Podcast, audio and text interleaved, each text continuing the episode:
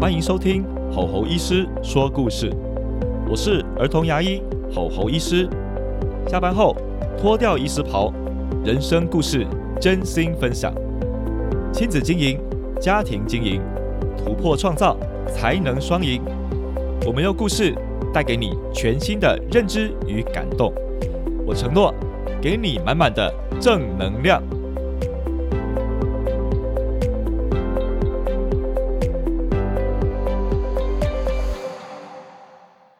Hello，大家好，我是吼吼医师，欢迎来到吼吼医师说故事。今天呢，很高兴邀请到一个来宾哦，他是我们的小儿语言治疗师阿九老师，我们欢迎阿九老师。Hello，大家好。哇，阿九老师，啊，要不要请你自介一下自己呢？好，嗯、我是服务在优语语言台中的优语语言治疗所。那我过去三年在家福基金会一家日托机构，呃，我们日托机构专门都是收治呃学龄前领有生长手册或是发展迟缓证明的儿童。对，那我在机构里面就是提供语言困难啊、语言发展迟缓，或是还有喂食吞咽的问题，那我去做服务和介入，提供给老师或是呃家长建议这样。哇，哦，因为呢，我们今天的主题真的很适合找阿九老师来耶，因为啊，最近啊，有家长问我一个问题，小孩说话不清楚怎么办呢？所以我想啊，这会是我们今天探讨的一个主题哦。虽然啦、我们儿童牙医就是看牙齿而已嘛，可是呢，儿童看牙齿的部分，口腔其实不只是只是要吃东西而已啊，也要讲话啊，干嘛的。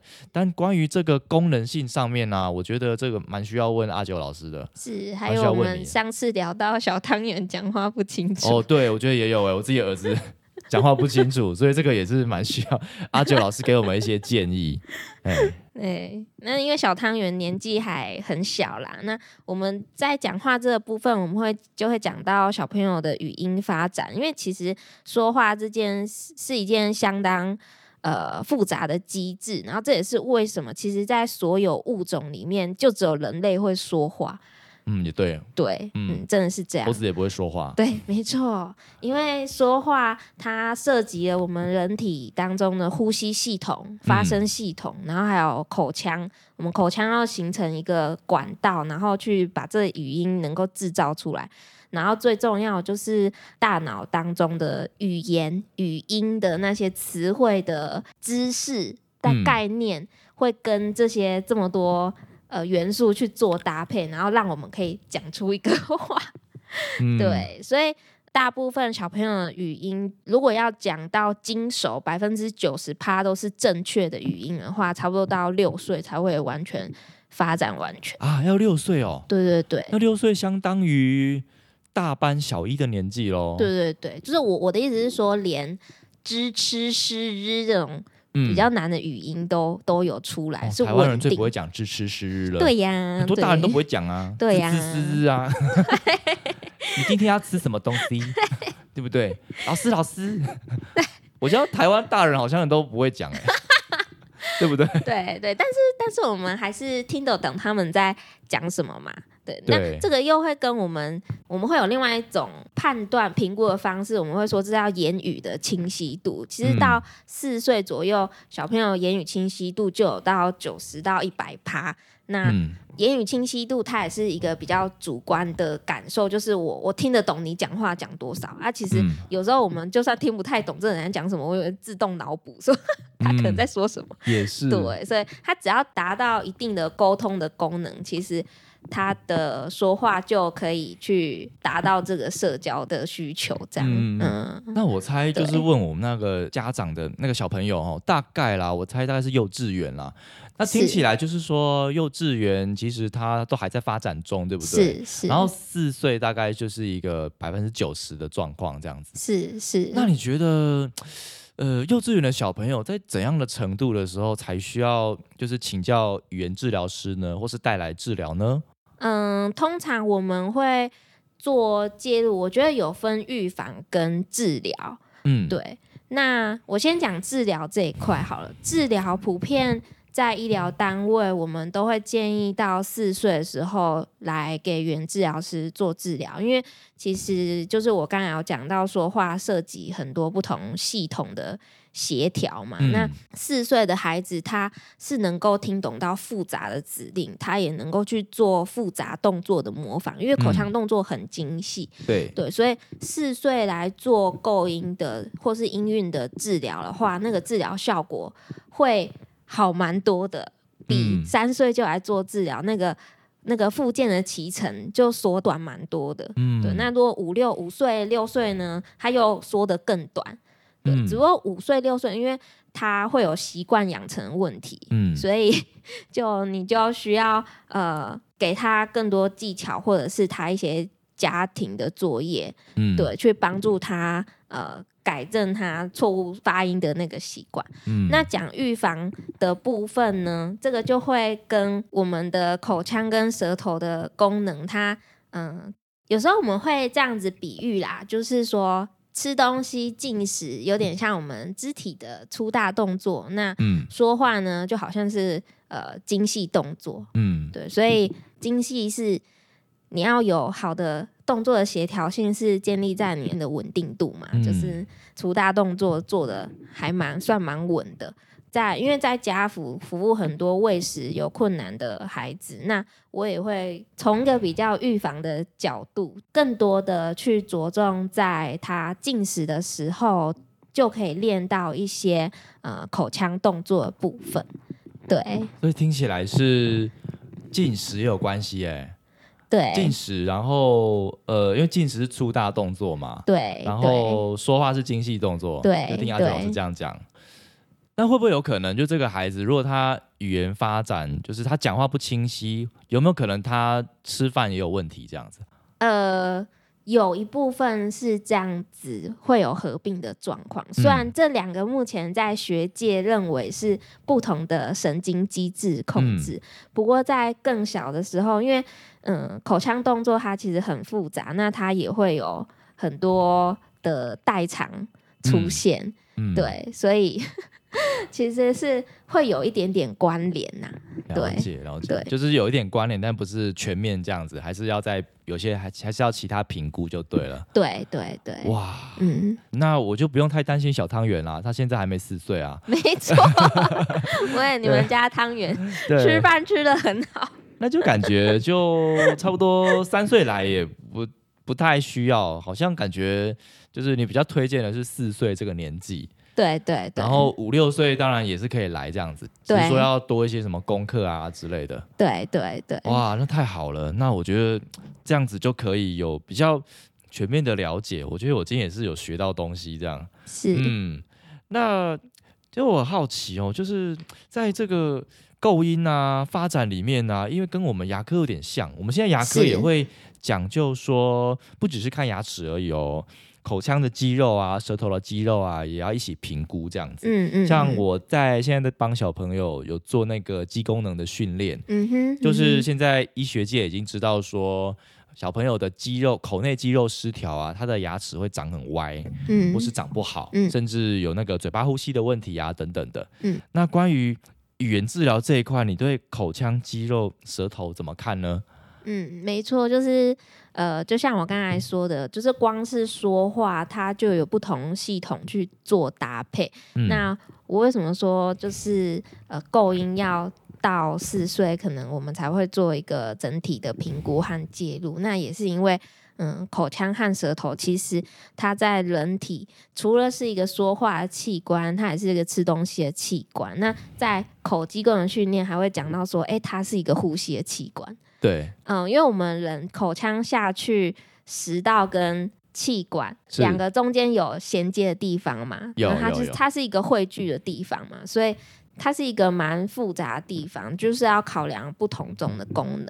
对，那在语言治疗师这一块，因为我们我们会去针对声音、嗓音去做治疗，我们也会做语言治疗，所以其实我们的植物一直都跟口腔和舌头非常有关系。嗯其实有我自己是觉得有一种无所不包的 感觉，无所不包哎、对对，因为因为就是光在评估的时候，你就要评估很多的面相，嗯，对，所以说是一个特定定位的角色嘛，其实这也是我一直在思考问题。我觉得语言治疗师是一个把不同的科别，比如说像光是在进食这件事情，可能就会有跟牙科有关系、跟肠胃科有关系、跟小儿科有关系。哦，都有对关系耶。对，所以有很多时候，我觉得我的角色好像是在帮孩子的问题做一个。同整性整合，嗯然后告诉家长说：“哎，你现在其实你主要的问题是什么？”对，嗯嗯，哇，那感觉什么都要会耶，真的就从头到可能到肺脏这一块，好像都要会。真的，但是我们就是着重在进食、说话跟吞咽、发声这些嗯功能性的动作、功能性的表现，这样。对，我觉得，诶，语言治疗师这一块就是发展的大概有几十年的历史，对不对？嗯，大概三十年有吗？三十年没有没有那么长，真的哦对，因为相相较于物理治疗跟职能治疗，语言治疗还是我觉得还有二很十年，有有有二十年有。但是还是有很多很多领域是我觉得可以去更深入开发的。嗯，对，因为我觉得现在台湾的医疗体系啊，语言治疗独立出来，我觉得很好。因为呢，就是现在很多小朋友的问题啊，就是吃饭不能好好吃，嗯，讲话不会好好说，所以其实蛮嗯多家长也担心的。就是我们生活当中觉得以前觉得稀松平常的这一块，嗯，但是现在却变成说，哎，很需要专业人士来帮助。我觉得这样很好、诶。嗯，而且我嗯印象中，阿九老师还有不断的在进修啊，而且其实对小朋友也是非常的友善这样子。对我之前有看他跟我们家小朋友互动，哎，真的觉得说，哇，这个人是一个，我觉得这是很一个很 nice 的大姐姐，哇，嗯，真的。然后 你们家想讨想讨小汤圆个性也非常好，这样。哦，对了。小汤圆是是也没有错啦，结果我刚才变成我自己操领带，哦，是也没差，就保留大人要保留一点童真的一面，这也还好。对我跟你讲，这段不会剪掉哦。好，可以，可以，可以。好，那我们来讲一下，阿九老师好像有一个很特别的经历耶。你上次有跟我是说，就是你曾经有在家福机构那边服务。是，对，我记得不是，是每个语言治疗师都会去那边服务这样子。对对，它是一个大概怎样的机构呢？嗯，我们都是以学龄前的小朋友为主。那你只要有生障手册，或是你有发展迟缓证明，你都可以呃来到机构里面去就读。那我觉得我们机构有点像是幼儿园这样子，嗯只是师生比不会像一般幼儿园这么高。嗯对，那学生孩子也大部分比较是生长孩子，或是对一些发展迟缓的孩子这样子。嗯，对哇，那你就是幼儿园老师哦。啊，有点像，Oh my god！你跨领域也 跨太多了吧？有点像。对对对对呃对。真的跨很多哎。那那在里面要做些什么啊？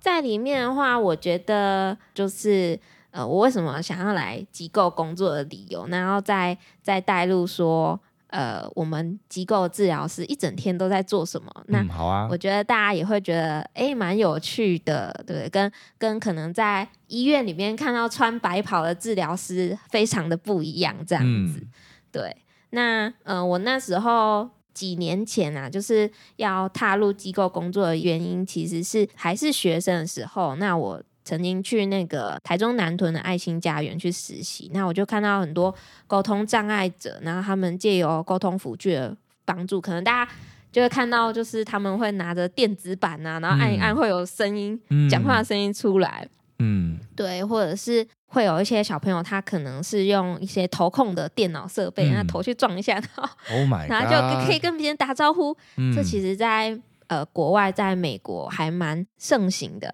对，嗯。会看到蛮多沟通障碍者，他们会运用一些仪器去沟通，即便他、嗯。他没有口语，可是他嗯。可以用一些方式去跟外界有更多的互动。对，因为本人呢，就是其实是一个 理工女。好理工女，对所以呢，哎，虽然我念的是语言治疗，但是我嗯其实、其实对于机器或是仪器这种东西，就是还蛮有兴趣的。哦，看不出来对对，那后来就是观察使用这些沟通辅具的个案，那他们大部分就是呃机构蛮多都是这样子的个案，所以我就决定要去机构工作这样子。对，其实那时候在医院工作。语言治疗室跟复健科比较不一样，我们有另外一个隔间。就语言治疗跟心理治疗，我们都会有一个自己的小房间。嗯，那你的个案就是从外面走进去这个小房间，然后跟你做治疗，这样。是说在家福的那段期间吗？在医院，在医院的时候，在医院的时候是这样子。嗯，之前在医院的时候，我就会一直在想说，嗯，好，今天这个小朋友他来我的治疗室里面做完治疗了，那出了这个治疗室的门之后，他的生活有有什么改变吗？他会发生什么样的？事情嘛，对，那特别是常常在使用沟通辅具，就是这些仪器来沟通的小孩，他们是比较重度的沟通障碍，那没有口语嘛，他们的进展常常是就是蛮微小的，而且比较缓慢。常常他们来上课就是只有上三十分钟的课程，那上完这三十分钟的治疗之后，他们实际上在生活中。他跟人的沟通行为就有改变吗？就是我会一直在临床上面的疑问这样子。嗯，后来呢，去到机构工作，就踏出医院这个治疗室的门。我自己踏出去之后，借由长时间，我就是跟个案相处。而不是只有治疗室里面短短三十分钟，所以我就会看到说，哎，他们在生活当中，他们怎么去跟他们家庭成员去沟通，他怎么跟他学校的师长去沟通，在自然情境里面他的表现是什么？嗯，所以我现在来说一下我一整天在做什么。好啊，好啊，我们都很好奇你一整天在做什么。嗯，因为不是坐在治疗室里面嘛，所以就会跟教保老师，然后。一起跑课表，嗯，一大早呢，我就站在门口，然后 家长就把小孩带来上学，然后我就跟他说：“哎，某某某，早安呐！”嗯，有没有很像幼儿园老师？哦，超像超像的。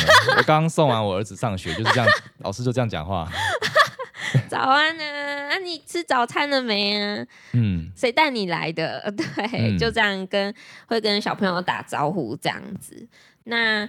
到了点心时间呢，我会进去看一下老师有没有需要帮忙的，然后也会一起带小朋友一起吃点心。嗯，然后呢，接下来可能老师有一些认知的课程嘛，就是幼儿园都有认知课程啊，然后操作。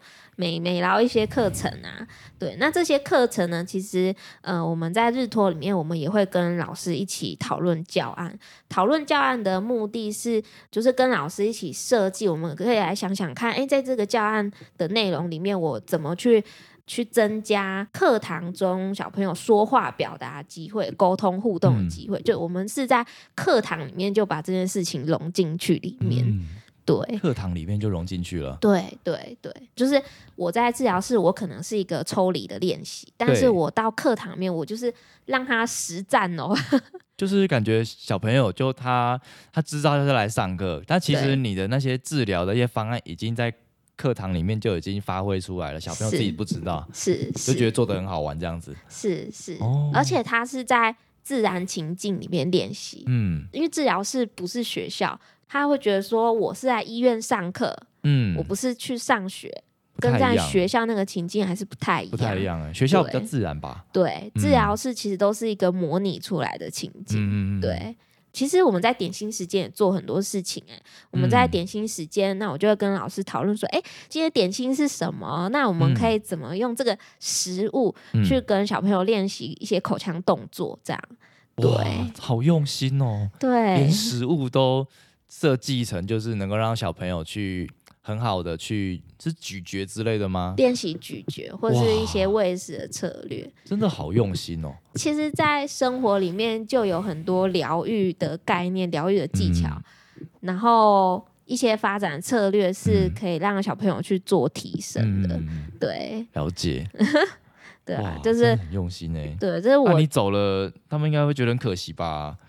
这么好的一个人才老师 走了，不会，我们会 我们会有更多好老师出现。哦，OK OK，因为在机构就是打团体战的概念，嗯，真的，对，怎么叫打团体战啊？你说一团小朋友这样子吗？哦，这个其实也会跟我另外一个业务有关系。我另外一个业务就是在做家长咨询，我其实一个嗯。礼拜大概会有两到三或是三到四场家长嗯。咨询，是，跟普遍家长在医院认知的那种上完课后给卫教的那个咨询不太一样、哦。嗯我是我就是把家长约来，然后呢跟他做半个小时到一个小时的咨询，然后嗯针对他孩子的状况，然后还有一些语言发展的概念、口腔动作发展的概念，然后去跟他说明。对，所以嗯其实其实是花一个这样子的时间。那我说打团体战，是因为呃，在家福呢，它其实家福它有个很庞大的社工团队。那台中发展学院它还有一个很特别的地方，是我们里面有专职的物理治疗师、职能治疗师。嗯那也不像在医院，就是可能大家就是分开在不同房间做事情，就是偶尔聊个天这样子。在家福是他的办公桌呢，跟你的办公桌是连在一起。的，哦，所以你们两个会非常常碰面。平常就一起吃饭就对了，对对，平常抢别人菜之类的，对对对，然后中午睡觉也也在同一 同一个教室里面哦，睡觉。一起听。到隔壁的呼声这样。对对，对，然后入班在同一个教室里面，也是会同时两个专业、三个专业下去嗯。服务小朋友。对，所以其实跟家长的咨询，我可以透过在社工那边呢，我可以去了解哦，你们家目前家庭的生态是怎么样，你嗯。家庭成员的状况是怎么样，目前爸爸妈妈你的身心灵啊，你照顾者的情绪，还有你的教养信念是什么，光是这个也可以讲很多。哇，对，有很多角度可以去切入不同的家庭。另外就是有没有专职的物理治疗师跟职能治疗师嘛？那我也可以去做一个整合不同专业的意见，嗯然后我去告诉家长说，诶，针对你们家的小朋友，他整体的疗愈重点是什么？对，那，这个也会带到，就是我前面有提到说，说话它是很多不同的系统、嗯互相互相去做协调嘛。嗯那呃，我可以去借由跟不同专业的交流，然后整合这些意见呢，去跟家长解释说，哎，所以你在说话的部分，你在沟通，你在进食上面，其实你是哪一个系统出现问题？这样，那我们疗愈重点是什么？哇，我可以可以理解，你真的很是很理工女啊，理工女，逻辑好清楚哦。所以我们打团体战就是。你如果不了解身体不同的系统怎么运作，然后你不嗯了解物理治疗师在做什么，职能治疗师在做什么，社工师在做什么，哇，然后你还要整合，嗯所以在这个团体里面，就是不成长不行啊。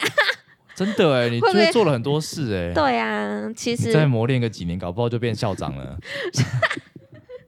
对啊，我觉得就是，我觉得就真的做了很多事哎，就已经颠覆了我对语言治疗师的理解。想说好像包山包海，没错没错你又要错。心理，你又要你刚才讲到校长那一块，我哎才要说，其实，在爱心家园，他们有一个园区的园长就是语言治疗师。哦，真的哦，对对啊，你再干个三年就是你了。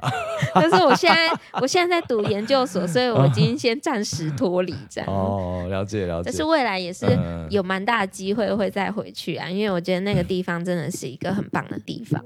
我觉得刚刚听了阿九老师的故事啊，我觉得是蛮感动的，因为在医院里面，然后很好奇说这些孩子出了治疗所之后会发生什么事，嗯然后在家福的时候，真的就是以学校的角度啊，好好的帮他们，诶，讲难听点把屎把尿啦，讲好听一点就是没帮他错们，帮他们我还要去包。尿布，对，把所有的部分都 都把屎把尿。对，真的、啊、都都一起去处理，然后跟各个治疗师啊，然后一起团队合作这样子，是所以真的感觉锻炼了很多东西耶，没错真的，很厉害，真的是一个才女。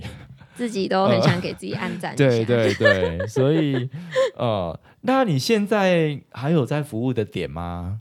哦我现在在台中的优语语言治疗所，这样优语，对优秀的优了。，语言的语。优秀的优语言的语，但是我们不是在台中市区，我们在潭子。潭子也 OK 啦。对你现在那个高 快速道路就很快就到了。对，那我的专长是就是在呃无口语的儿童，然后还有婴幼儿的进食跟吞咽问题的处理。对，因为我嗯在家福带的是重度班，对，那所以会接触到很多脑性麻痹啊、罕病的儿童，然后或是一些比较是亚健康的儿童，因为通常嗯生长的小朋友都会有蛮多身体上面的问题，这样，所以呃，我目前是专精在就是口腔跟吞咽功能的训练这样子，那现在你应该不会再接到重度了吧？呃。少数这样，有些特教班的孩子会过来做治疗，这样、嗯。对，就是他不是日托机构，他是嗯。在一般学校的学前特教班的小朋友。那目前我是努力，对，当然就是相较于家福，可能就没有那种这么多重度的个案，嗯。但是我觉得对呃亚健康的孩子来说，他们的口腔功能照护跟他们进食。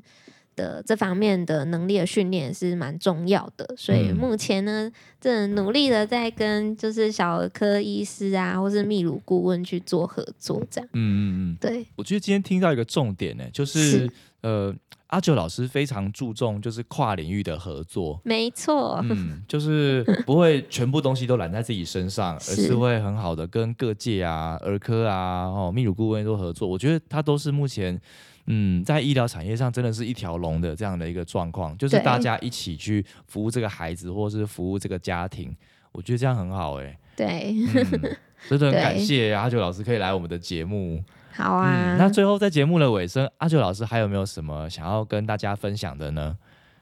嗯，我想分享说，可能就像刚才侯侯医师说的，很多问题需要做跨领域的结合。那其实我们在看儿童的问题，也是我们要以一个全人照护的观点。嗯虽然我是语言治疗师，但是嗯、呃就像我以前在治疗室，我可能只有单纯的看到他的语言问题，或是他的发音的问题，但是跟不同科别去做合作，发现说，哎，原来小朋友的口腔能力不好，语言能力不好，他其实在不同的领域会有不同的影响。嗯，那这些影响都就很需要跟不同的科别去做合作，你才会发现到，原来他在生活里面遇到这么多问题呀、是是是，对，没错。因为，现在大家已经都会习惯会把这个问题细节化了。是，嗯，因为以前勾扎习呆，就是小朋友怎样操灵呆就操灵呆啊，讲话操灵呆就随便